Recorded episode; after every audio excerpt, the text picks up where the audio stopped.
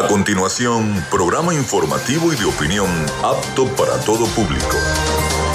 Frecuencia Noticias. Frecuencia Noticias. Con el periodista Felipe López. Infórmate e interactúa. Ya comienza Frecuencia Noticias por Fe y Alegría 88.1 FM con todas las voces.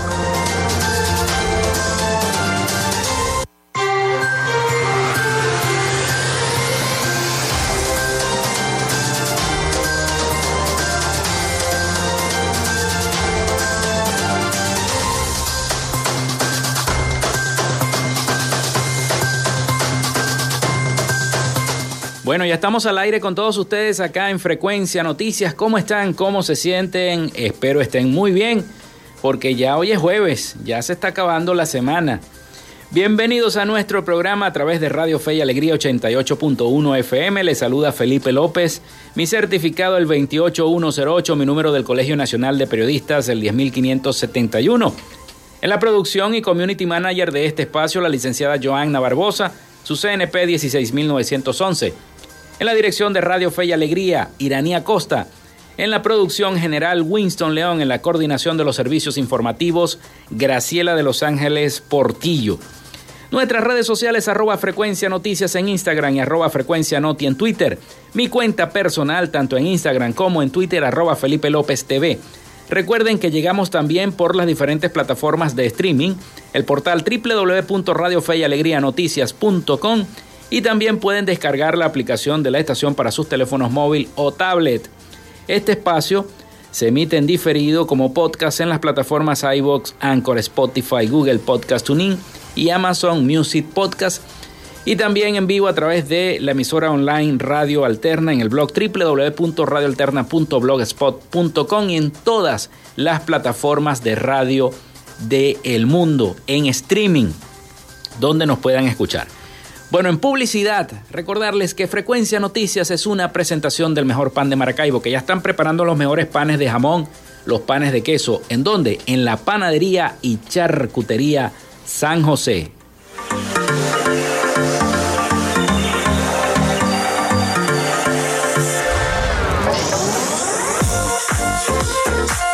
Si estás buscando el mejor pan de la ciudad para tu hogar o piensas en un emprendimiento de comida rápida y necesitas el pan de hamburguesa o perro caliente más sabroso de Maracaibo, en la panadería y charcutería San José te estamos esperando con la mejor atención y el pan más caliente y delicioso.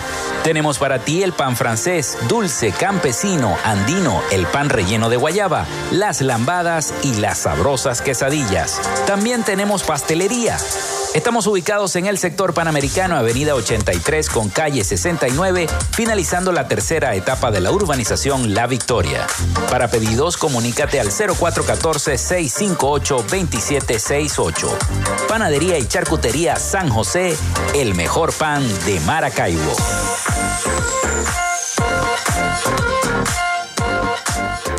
También lo hacemos en una presentación de la gobernación del estado Zulia y de Textil Zen Sports. En Textil Sense Sports tenemos más de 30 años de experiencia en confección y bordado de uniformes deportivos, escolares y corporativos. Somos asesores creativos para hacer los uniformes de tus sueños con calidad chemises, camisas, pantalones, monos, franelas deportivas y mucho más. Comunícate por los teléfonos 0412-757-0472, 0414-362-2302 o en Instagram en arroba Textil. Confección y bordado profesional. Y si estás buscando un community manager, para tu marca, para tu empresa, no dudes en llamar a la gente de Social Media Alterna.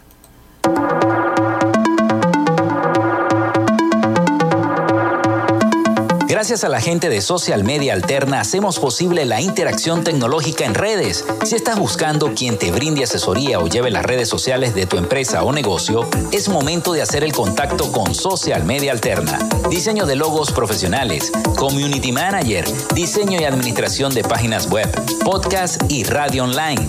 Haz crecer tu negocio y la idea que tienes en mente en este momento. Llámalos al 0424 634 8306 o contáctalos en arroba social media alterna y establece ya un plan de contrato para llevar tus proyectos y productos profesionalmente en redes sociales. Recuerda, es Social Media Alterna.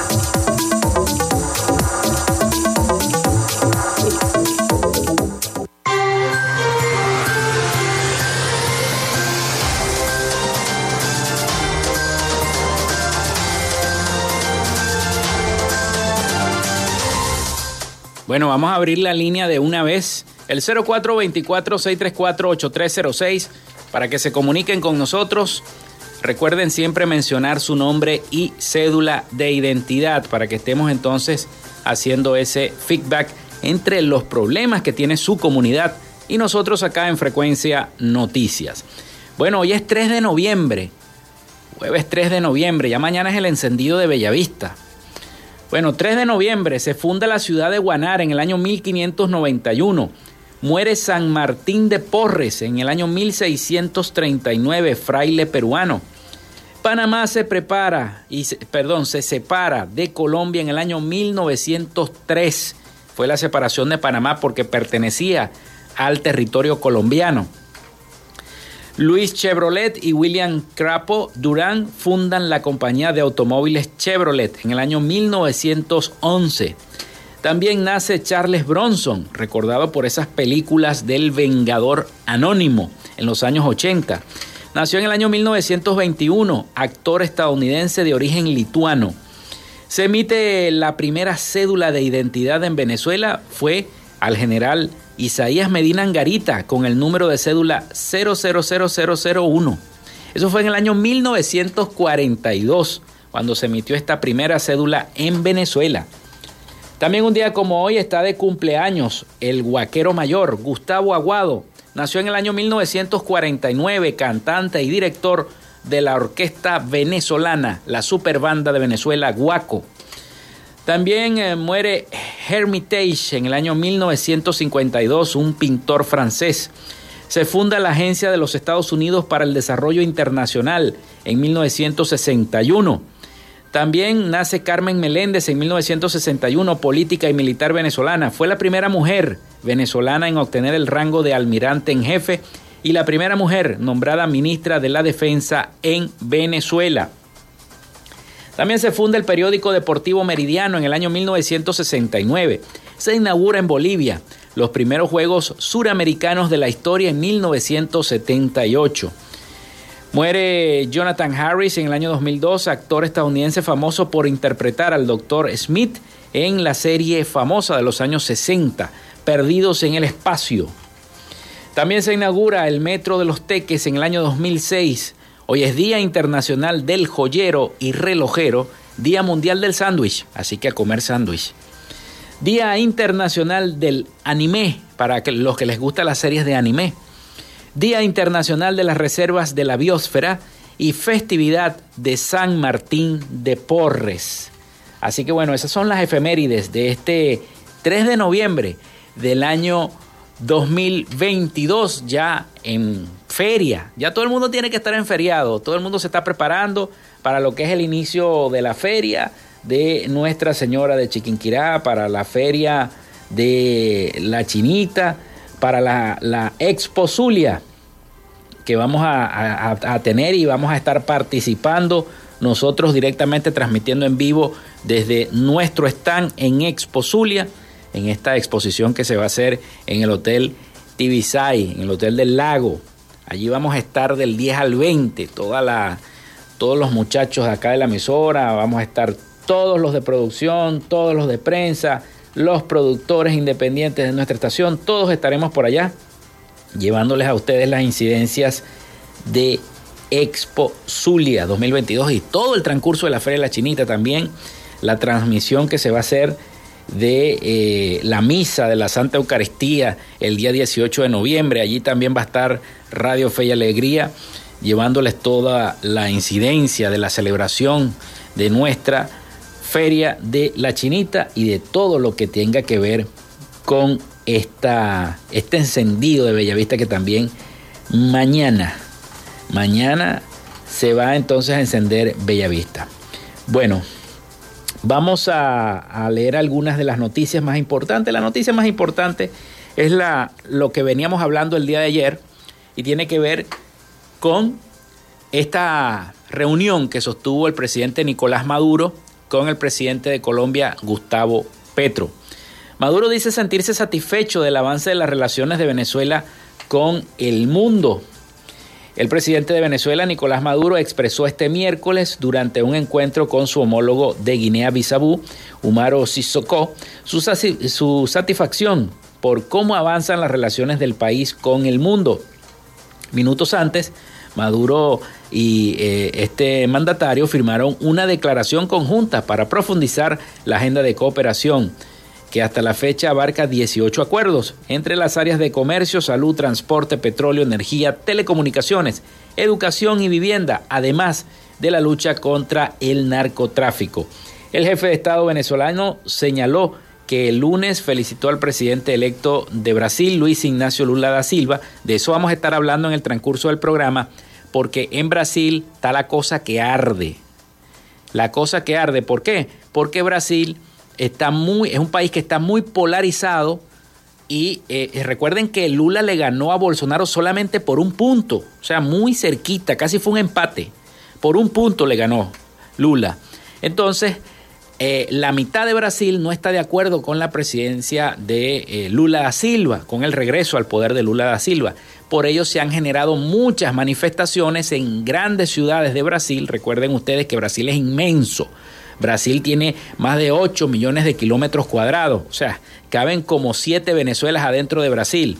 Entonces, eh, es un país grandísimo, es el más grande de Sudamérica y se han desatado toda esta serie de protestas en cada una de las principales ciudades de Brasil, incluso cierres de vías, protestas, ayer vi arremetidas contra los manifestantes por parte también de seguidores del presidente Lula, en fin, una batalla campal, pero estos seguidores le están exigiendo a las fuerzas militares que eh, suspendan las elecciones por un presunto fraude, fraude que todo el mundo eh, descarta porque ya mm, el, Tribunal de Supremo Electoral de allá de Brasil dictaminó que el ganador fue Lula da Silva, si sea por un voto, pero el tipo ganó.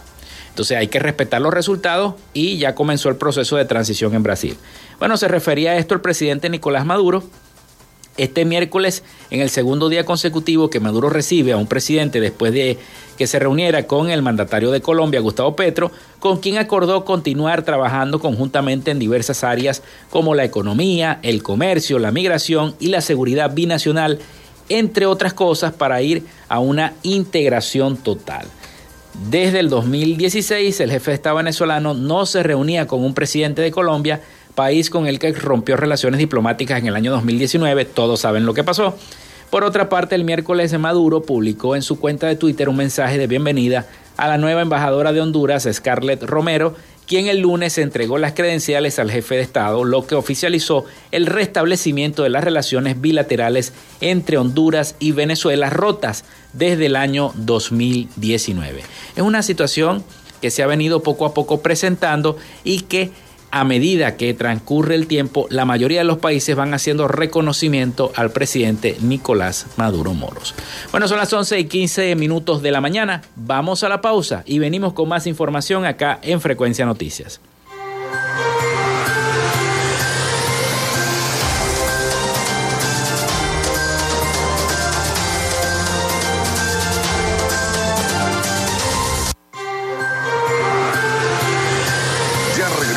Con más de Frecuencia Noticias por Fe y Alegría 88.1 FM con todas las voces.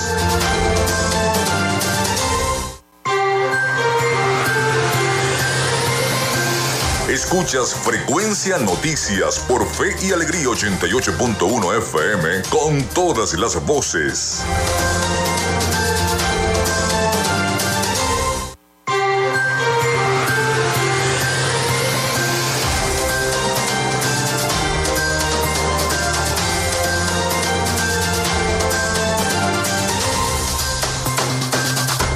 Bueno, seguimos entonces con Frecuencia Noticias, son las 11 y 19 minutos de la mañana. Recuerden nuestra línea el 0424-634-8306 para que estemos interactuando, mencionar siempre su nombre y cédula de identidad. También nuestras redes sociales arroba Frecuencia Noticias en Instagram y arroba Frecuencia Noti en Twitter. Bueno, al menos 15 personas resultaron heridas en un accidente de tránsito entre dos autobuses que se registró hoy jueves en la mañana en el municipio Chacao del estado Miranda, ya en Altamira. La colisión tuvo lugar en horas de la madrugada en las adyacencias de la avenida Luis Roche y Don Bosco, en los alrededores de la plaza Altamira. Una de las unidades de transporte involucradas ingresó a la plaza y quedó sobre las jardineras y escaleras que bajan hasta la estación del metro de Caracas, mientras que el otro colectivo se estrelló contra un semáforo en la intersección entre la avenida Francisco de Miranda y la avenida Luis Roche.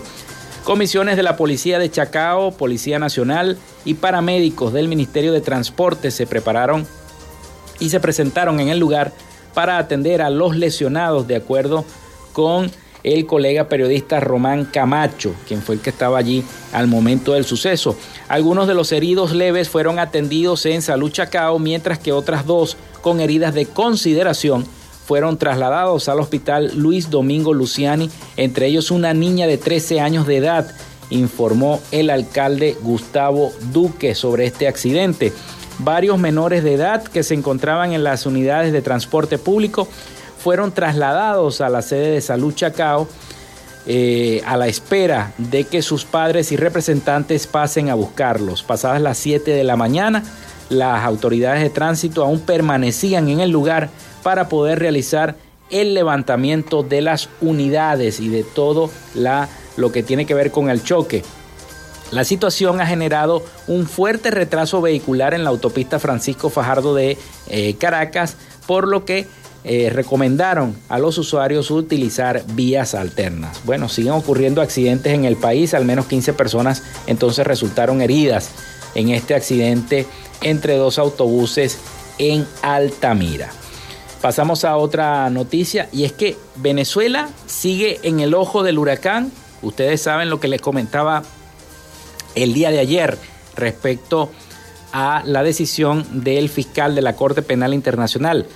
Y Venezuela espera la reanudación de la investigación por crímenes de lesa humanidad en el país luego de la solicitud de la Corte Penal Internacional. Escuchemos el siguiente reporte de nuestros aliados informativos, La Voz de América.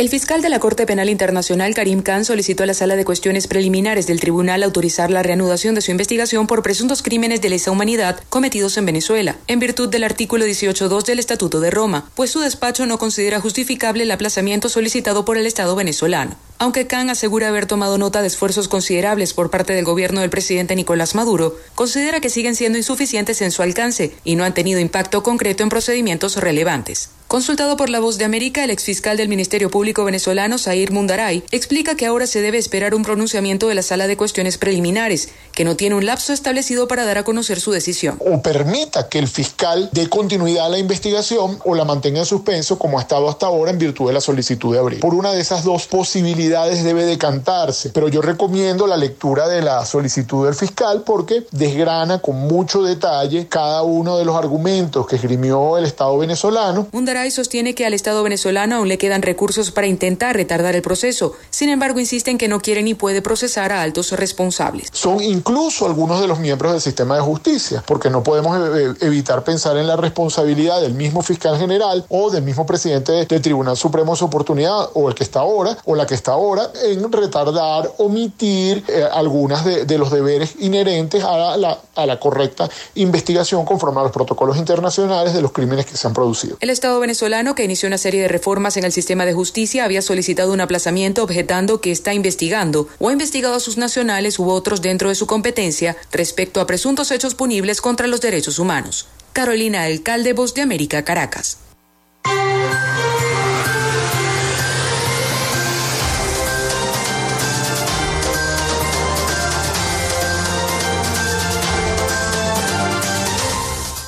Bueno, por otro lado, la Comisión Interamericana de Derechos Humanos expresó preocupación por la aplicación de medidas restrictivas y expulsiones sumarias de migrantes venezolanos que intentan ingresar a los Estados Unidos, una situación que está ocurriendo. La Corte Interamericana de Derechos Humanos expresa profunda preocupación por las afectaciones del enfoque restrictivo para generar un ambiente de movilidad humana seguro y con condiciones de identificación y reconocimiento de las autoridades de protección y de los derechos humanos de esta población. Asimismo, destacan las dimensiones continentales de la crisis humanitaria en Venezuela y la necesidad de medidas coordinadas e inclusivas por parte de los Estados miembros de la OEA para responder de manera integrada a tales demandas. Eh, pese a que la Corte Interamericana alabó el programa para que los 24.000 venezolanos sean elegibles para migrar a los Estados Unidos, advirtió que la imposición de condiciones pueden representar un riesgo de vulneraciones a los derechos de estas personas y que la cantidad de cupos disponibles es limitada. Urge al Estado garantizar que los mecanismos de protección sean ofrecidos de manera proporcional al movimiento a gran escala de personas venezolanas y ampliar el alcance de las medidas de acceso a los territorios y mecanismos de protección, indicó esta misiva. Cifras del Departamento de Seguridad Interna de Estados Unidos señalan que el promedio mensual de aprehensiones de venezolanos y venezolanas en la frontera terrestre y suroeste del país totalizó 15.494 en el último año, con un aumento de más de 25.000 para el mes de agosto y 33.000 para septiembre.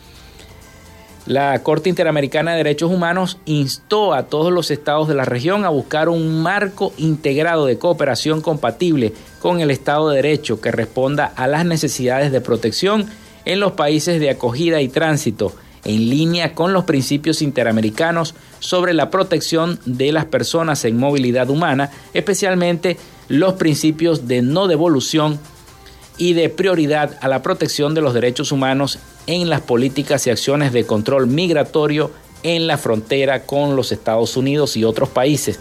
Así que la Corte Interamericana de Derechos Humanos expresó mucha preocupación por la expulsión de migrantes venezolanos de los Estados Unidos. Esta comisión advirtió que la imposición de condiciones puede representar un riesgo de vulneración a los derechos de estas personas y que la cantidad de cupos disponibles es limitada. Y por ello están solicitando, están pidiendo que se, exponga, se abra un poco más esta, esta situación de los venezolanos porque hemos visto cómo la policía reprende y repele a los que intentan de manera forzada cruzar la frontera de los Estados Unidos.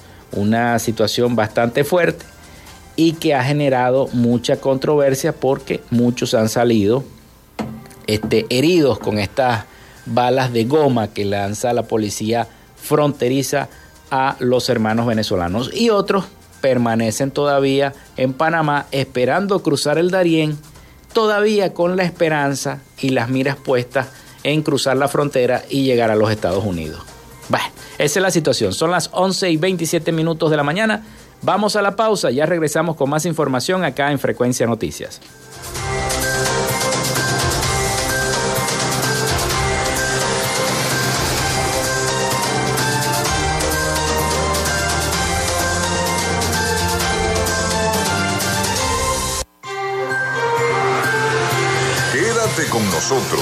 Ya regresa Frecuencia Noticias por Fe y Alegría 88.1 FM con todas las voces.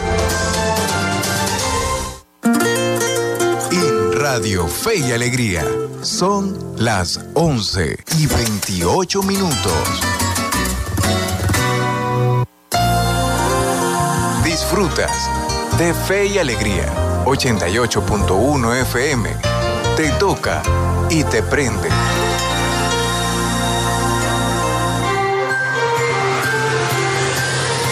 Estás en sintonía de Frecuencia Noticias por Fe y Alegría 88.1 FM con todas las voces.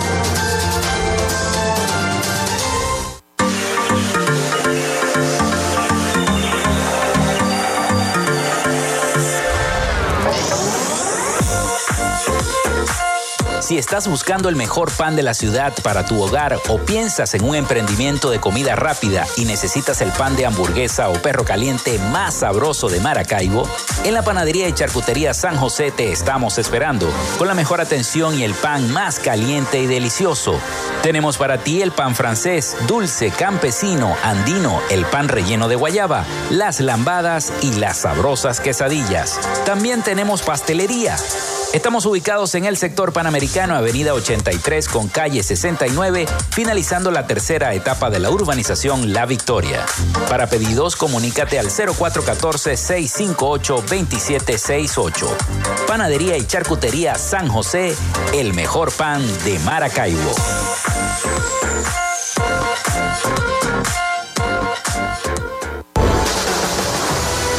Tierra zuliana Invertimos en las oportunidades con la certeza de un futuro de prosperidad. Con rumbo firme hacia un Zulia productivo, con iniciativas y proyectos sostenibles a corto y mediano plazo. Alianzas estratégicas con los sectores empresariales, comerciales y agropecuarios. Los acuerdos con diferentes niveles de gobiernos, representaciones diplomáticas, gremios y academias. El respaldo al restablecimiento de las relaciones entre Venezuela y Colombia y la reapertura de la frontera. Las gestiones para el regreso de las grandes transnacionales y la reactivación industrial y petrolera. La propuesta de la utilización de los recursos congelados en el exterior para solucionar la crisis eléctrica, el suministro de agua y la reconstrucción de nuestros centros de salud y escuelas. Estamos encaminados hacia la recuperación de la grandeza zuliana. Gobernación del Zulia. Esperanza es futuro. En Textil Zen Sports tenemos más de 30 años de experiencia en confección y bordado de uniformes deportivos, escolares y corporativos. Somos asesores creativos para hacer los uniformes de tus sueños con calidad chemises, camisas, pantalones, monos, franelas deportivas y mucho más. Comunícate por los teléfonos 0412-757-0472, 0414-362-2302 o en Instagram en arroba textil Sports. Textil Zen Sports. Confección y bordado profesional.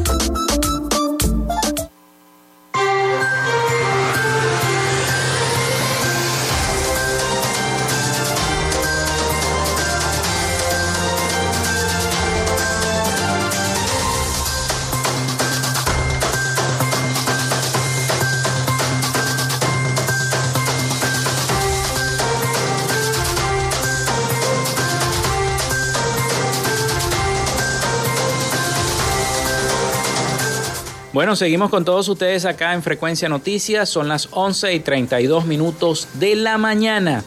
Recuerden nuestro teléfono al 0424-634-8306 y también nuestras redes sociales arroba frecuencia noticias en Instagram y arroba frecuencia noti en Twitter. ¿Ya le compró la ropa a los muchachos de diciembre? La gente está pensando en eso. ¿Tendrán o no tendrán para poder hacerlo? Yo creo que no y sobre todo menos los que dependen de los bonos, mucho menos, ¿verdad? Porque en noviembre y diciembre podría haber un aumento en los precios de la ropa de hasta el 80%, según Cabedit, que es la asociación que agrupa todos los comercios que expenden y venden ropa, textiles.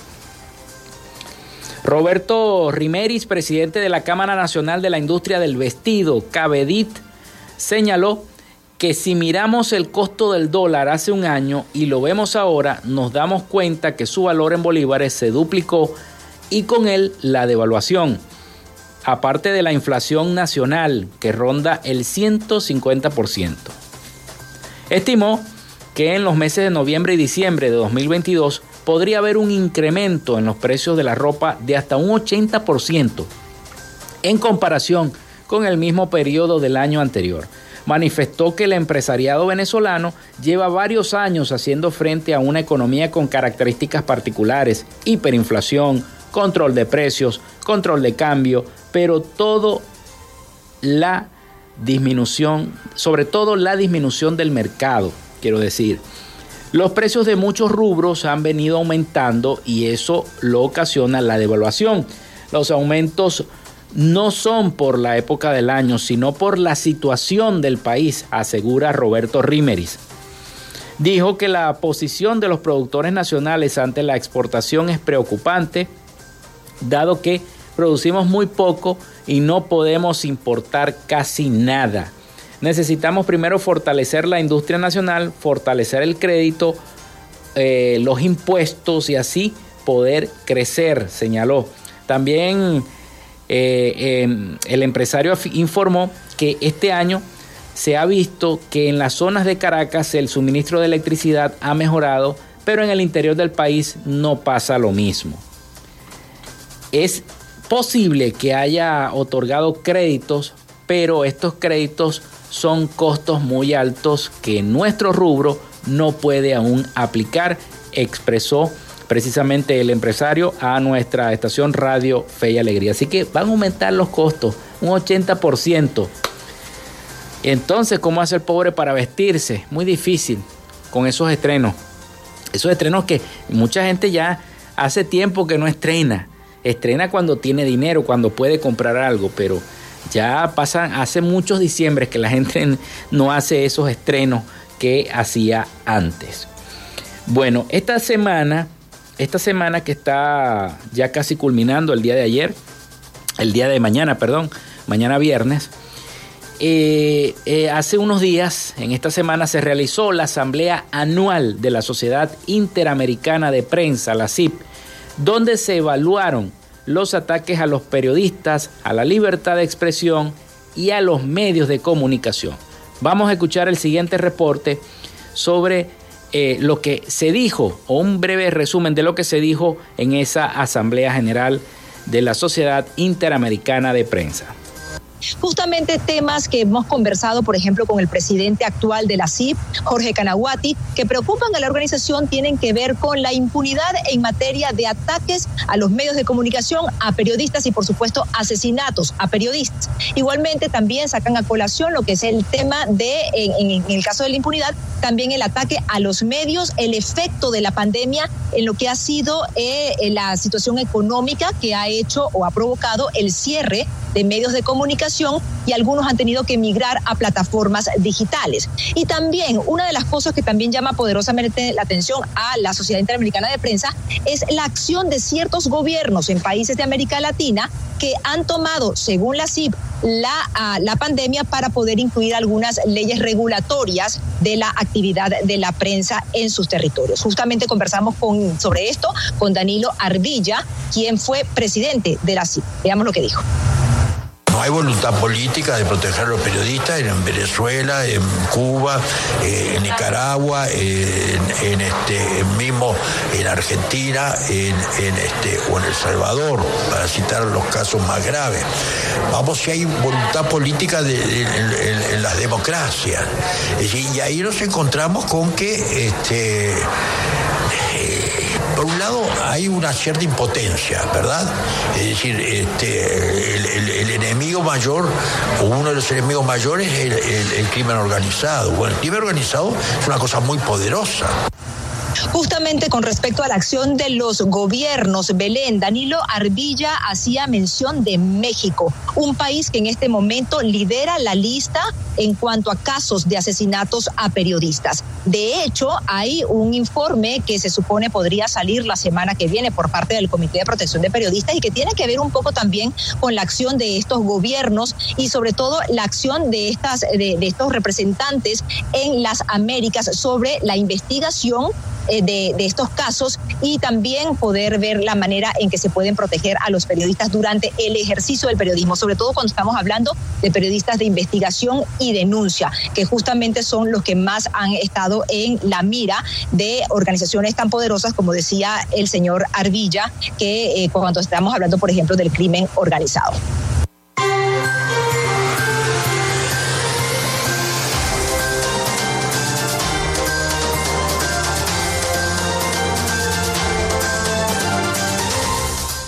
Bueno, y precisamente para el presidente de la CIP, o para el nuevo presidente de la CIP, es prioridad dar apoyo a los periodistas que cada día ven amenazadas sus vidas para hacer su trabajo.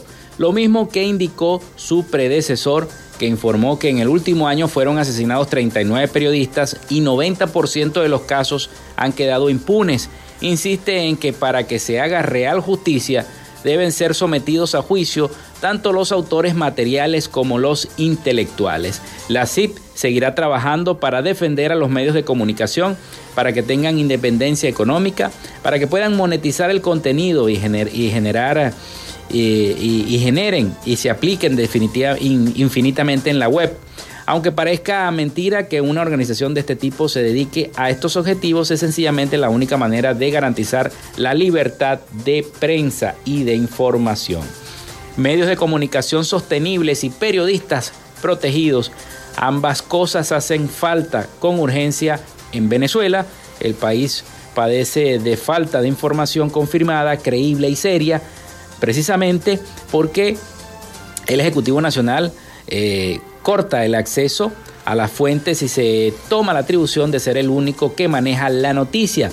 Ya ni siquiera hay periódicos circulando en Maracaibo, ni en el Zulia, ni en la capital, ni en la provincia. Quedan algunos que se convirtieron en semanarios y aunque este, muchos personeros digan lo contrario, hasta las emisoras las han sacado del aire. Ya se cuentan casi 90 emisoras que se sacan del aire. Este medio siempre y los medios de comunicación seguirán siempre en la lucha por defender la libertad de expresión de los venezolanos y para eso estamos acá. Así que bueno, este es la señal y es la información que tiene la CIP con la democracia en esta Asamblea General número 78 que se desarrolló en Madrid, en España, donde se evaluó cada uno de los hechos que se vienen presentando tanto en Venezuela como en el mundo. Hay muchos periodistas que se mantienen aquí en Venezuela detenidos. Uno de ellos es Roland Carreño.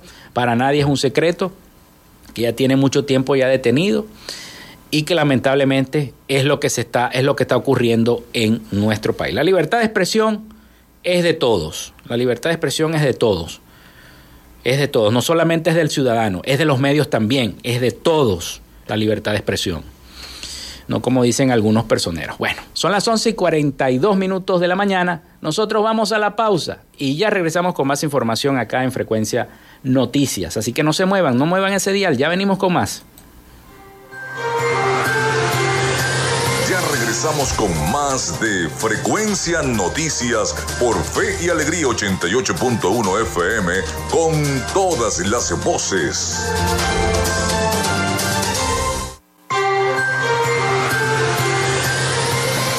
en sintonía de Frecuencia Noticias por Fe y Alegría 88.1 FM con todas las voces.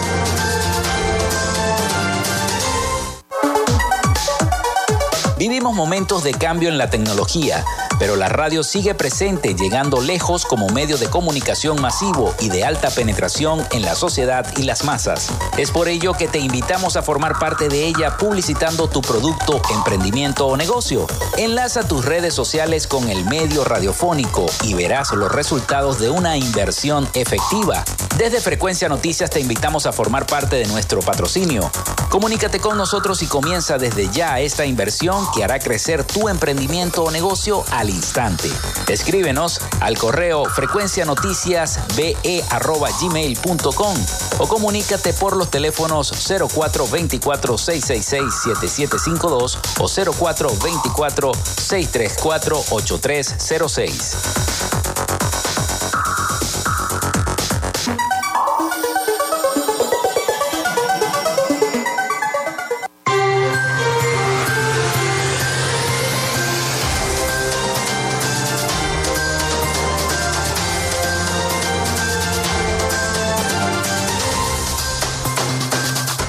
Bueno, y al principio del programa les dije que iba a hablar un poquito de lo que está pasando en Brasil. Incluso les tengo un audio, un reporte de los hechos que están ocurriendo en Brasil, porque es un candelero. Tengo un amigo que está viviendo allá, que es periodista, y me dice, mira, yo me vine de Argentina para Brasil y ahora resulta que en Brasil, bueno, ganó esta gente y ahora aquí hay un candelero. Mis papás vienen, me van a visitar de los Estados Unidos y van a llegar a Brasil y están los aeropuertos cerrados están las vías trancadas por camiones, una situación bastante irregular que se está viviendo en, en la República Federativa del Brasil. y es que seguidores del presidente Jair Bolsonaro rechazan la derrota y continúan bloqueando los accesos por carreteras a las principales ciudades de ese país de Brasil. Vamos a escuchar el siguiente reporte sobre la situación y lo que está pasando allá. Mientras el presidente electo Lula da Silva ya articula la transición de su futuro gobierno, Brasil vive momentos de inestabilidad política y muchos temen lo que pueda suceder en los próximos días. Desde el lunes, los partidarios de Bolsonaro protestan por los resultados de las elecciones presidenciales que dieron el triunfo al candidato izquierdista. Más de 150 carreteras federales permanecen bloqueadas en 15 provincias brasileñas. Los manifestantes alegan que la victoria de Lula fue un fraude y piden la intervención militar. No vamos a No lo haremos. Lucharemos por nuestro país hasta el final. Hay kilómetros de atascos en todo el país y en la ciudad de São Paulo se cancelaron vuelos del aeropuerto de Guarulhos, el principal de toda América Latina. Este conductor, que no quiso ser identificado, estuvo detenido durante más de cuatro horas en una de las principales vías de acceso a São Paulo. Creo que estamos en una democracia y tenemos que aceptar la decisión que tomamos. Una manifestación sin sentido solo se interpone en el camino. Las consecuencias de estos cortes al tráfico han sido inmediatas y muchas ciudades ya enfrentan escasez de combustible y alimentos.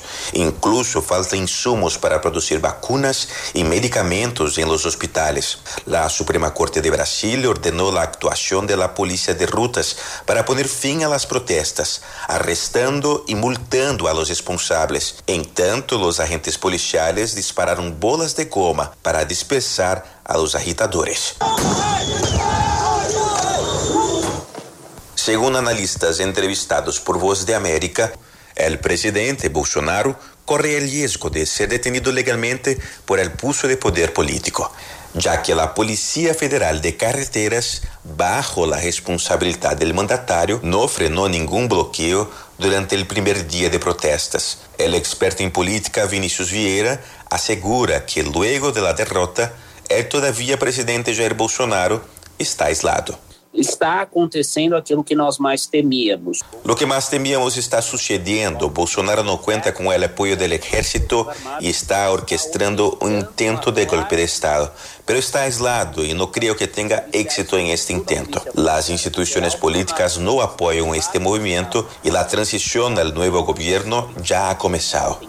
Al final de la última noite, Bolsonaro pediu a seus seguidores para que saíssem das carreteras. Eu quero fazer um apelo a você. Quero fazer um chamamento a você, limpiar as carreteras. Isto não é, em minha opinião, parte dessas manifestações legítimas. Não vamos a perder nossa legitimidade aqui. A polícia Federal disse que investigará os responsáveis pela escalada das protestas. Edgar Maciel, Voz de América, São Paulo.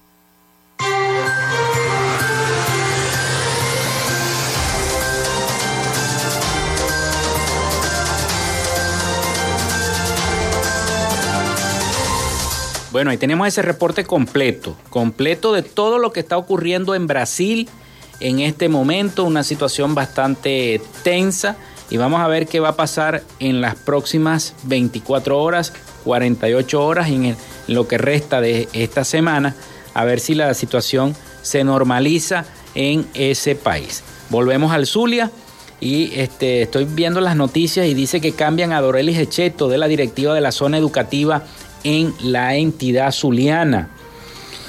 Bueno, este miércoles 2 de noviembre, el anuncio del cambio de la directiva de la zona educativa en el estado Zulia, la ministra de Educación, Yelixe Santaella, visitó la ciudad del Solamada e hizo oficial el nombramiento de Penélope González como la nueva directora de la zona educativa. González trabajó en la gestión de la profesora María de Queipo. La profesora viene de, a reemplazar a Dorelis, a Echeto quien por segunda vez dirigía el despacho educativo desde el mes de marzo del 2022. Por el cambio de directiva, las oficinas de la zona educativa se mantienen sin flujo de personas que están a la espera de la oficialización de la firma de González como titular del despacho. Así que cambiaron entonces a la jefa de la zona educativa en la entidad zuliana. Bueno, en materia económica caen a 25% las exportaciones petroleras por baja producción. Una caída en la producción de crudo eh, derribó las exportaciones petroleras de nuestro país el pasado octubre en su cuarto promedio mensual más bajo de este año, según los datos de monitorización de buques y documentos de la estatal petrolera Petróleos de Venezuela, PDVSA. Así lo informó estos datos obtenidos la agencia internacional Reuters. La producción y las exportaciones de petróleo de PDVSA y sus empresas mixtas han zigzagueado este año en medio de la falta de inversión sostenida, interrupciones eléctricas y un grupo cada vez menos de socios dispuestos a continuar operando en Venezuela. Bueno, la caída ha sido parcialmente compensada por un aumento en las exportaciones de subproductos petroleros y productos petroquímicos, incluidos el, eh, el de petróleo y el metanol. En octubre, un total de 25 cargamentos partieron de aguas venezolanas transportando unos 533.968 barriles por día de crudo y productos refinados, según los datos de seguimiento de varios tanqueros y reportes internos de las exportaciones de PDVSA. El promedio marca una caída del 25% respecto a septiembre y una disminución del 23% en comparación con octubre del año pasado, de acuerdo con cada uno de estos datos. Venezuela reportó a la Organización de Países Exportadores de Petróleo, la OPEP, una caída de 57 mil barriles por día en su producción de crudo en septiembre a 666 mil barriles por día, la segunda cifra mensual más baja de este año. En diciembre, PDVSA celebró haber alcanzado un millón de barriles por día de producción de crudo, pero eh, el alza duró poco. Más recientemente, los inventarios de la variedad de crudo de PDVSA se han reducido. La firma reportó baja existencia y eh, esto cayó a menos de un millón de barriles a finales del mes y una subproducción de crudo diluido. Así que bueno, así está la situación. En materia económica caen a 25% las exportaciones petroleras por baja producción. Bueno, antes de finalizar el programa, porque ya nos quedan pocos minutos, me quiero referir a una situación que está ocurriendo en Venezuela y que ha disparado las alarmas, no solamente de cada uno de nosotros que estamos en nuestras casas y que somos personas que le damos una buena educación a nuestros hijos, que le damos una buena o tratamos de darle lo mejor, pero es, horroro, es horroroso que el Ministerio Público diga estas cifras tan fuertes, ¿no? Contabilizan 1024 casos de abuso sexual infantil en Venezuela en lo que va del año 2022, una situación que es pavorosa, si lo dijo el ministro Tarek William Saab, aseguró que el delito de pedofilia se ha imputado a 1.426 personas desde enero hasta octubre del año 2022. Además adelantó que el Ministerio Público está trabajando en un proyecto de reforma de la LONA. Una situación muy fuerte. Tarek William Saab, fiscal general del presidente del, gobierno, el presidente Nicolás Maduro, informó el miércoles 2 de noviembre que el Ministerio Público contabilizó, lamentablemente, y porque hay que decirlo que es lamentable, una cifra que escandaliza a muchos, 1024 casos de abuso sexual infantil en lo que va del año 2022.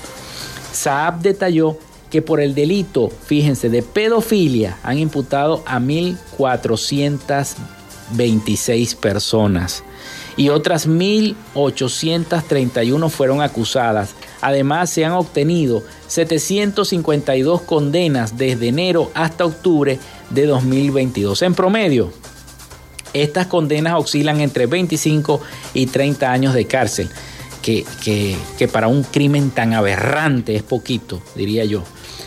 Hay que formarse con fuentes confiables, tener canales de comunicación con los niños y adolescentes, generar vínculos de confianza, enseñarles reglas de autocuidado y que tienen derecho a decir que no ante cualquier acto que pudiera provenir de un adulto y que le genere incomodidad. Además de supervisar el uso de las redes sociales, dijo en un comunicado el Ministerio Público sobre esta situación.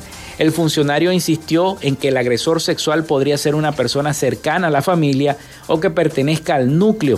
Asimismo, resaltó el riesgo que existe en el manejo de las redes sociales por parte de los menores de edad. Usted sabe que ahora uno le entrega el teléfono a un muchacho, pero no está pendiente de lo que está viendo ese muchacho, ni con quién se está comunicando. Es importante que nosotros como adultos responsables estemos pendientes de lo que están viendo nuestros niños, tanto en redes sociales como en internet. Otra cosa que hemos visto mucho en el Zulia, y es en San Francisco, más que todo, me dicen la producción, Maracaibo también, pero maltrato infantil, mucho maltrato infantil. Muchas madres que reprenden a sus hijos de manera violenta incluso llegando a un maltrato que les hace un, daño que las tienen que llevar hasta el médico, a las clínicas, a los hospitales. Bueno, ya hemos visto que la policía también ha capturado a muchas de estas mujeres y a muchos de estos hombres también que eh, mm, provocan o generan este tipo de maltrato. Saab adelantó que el Ministerio Público trabaja en un proyecto de reforma de la Ley Orgánica para la Protección del Niño, Niña y Adolescente, la LOGNA. También opinó que son insuficientes las condenas actuales para menores de edad que cometan actos lascivos y homicidio. Yo considero que la responsabilidad penal para un adolescente de 14 años, cuando sumas todo el tiempo que pudiese permanecer privado de libertad y llegas a 10 años, a mí en lo personal me parece poco, dijo el fiscal. Creo que por delitos que pudiesen terminar en homicidios no pueden dejar libre a esas personas.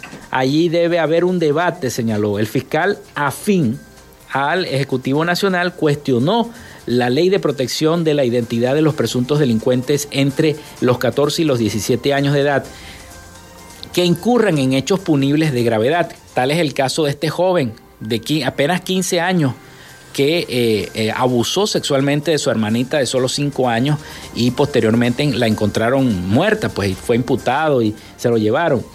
Una situación dantesca, pero que también tiene que ver con la crianza y la cultura, los valores familiares que se le dan a cada uno de los menores. De acuerdo con Saab, en el caso del delito de homicidio cometido por un menor de edad, se debe dar una condena más fuerte. Ellos saben bien lo que están haciendo. Y yo estoy de acuerdo también con el fiscal Tarek William Saab.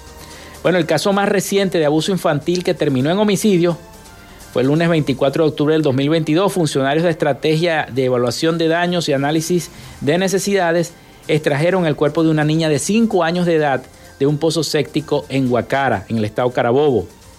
La investigación preliminar arrojó que la menor de edad había sido abusada sexualmente y herida en repetidas ocasiones con un arma blanca. De acuerdo con Johan Castañeda, alcalde de Huacara, la niña estaba sola en su casa cuando ocurrió el hecho debido a que su madre, Jessica Rodríguez, de 30 años de edad, estaba en casa de un vecino. Esto no puede ocurrir, no puede seguir ocurriendo ni en Venezuela, ni en el Zulia, ni en Maracaibo, ni en San Francisco, ni en ningún municipio de nuestro estado Zulia. Bueno, con esta noticia nosotros despedimos esta frecuencia. Son las 11 y 58 minutos de la mañana. Hasta aquí nos trajo esta frecuencia. Laboramos para todos ustedes en la producción y community manager, la licenciada Joanna Barbosa, su CNP 16911. En la dirección de Radio Fe y Alegría, Irania Costa. En la producción general, Winston León. En la coordinación de los servicios informativos, Graciela Portillo. Y en el control técnico y conducción, quien les habló, Felipe López, mi certificado el 28108, mi número del Colegio Nacional de Periodistas el 10571. Nos escuchamos mañana, antes de ir al encendido. Mañana. Así que bueno, a partir de las 11 de la mañana por este mismo dial, 88.1 FM. Pasen todos un feliz, feliz y santo día.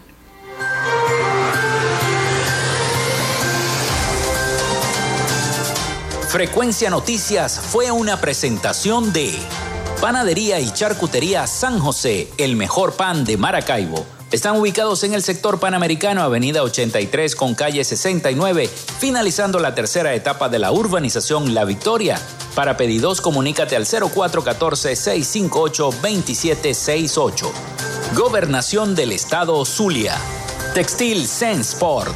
Confección y bordado de uniformes. Comunícate por los teléfonos 0412-757-0472, 0414-362-2302 o en Instagram en arroba Textil Sensport. Social Media Alterna. Si necesitas una página web o un community manager, llámalos al 0424-634-8306 o contáctalos en arroba Social Alterna. Frecuencia Noticias.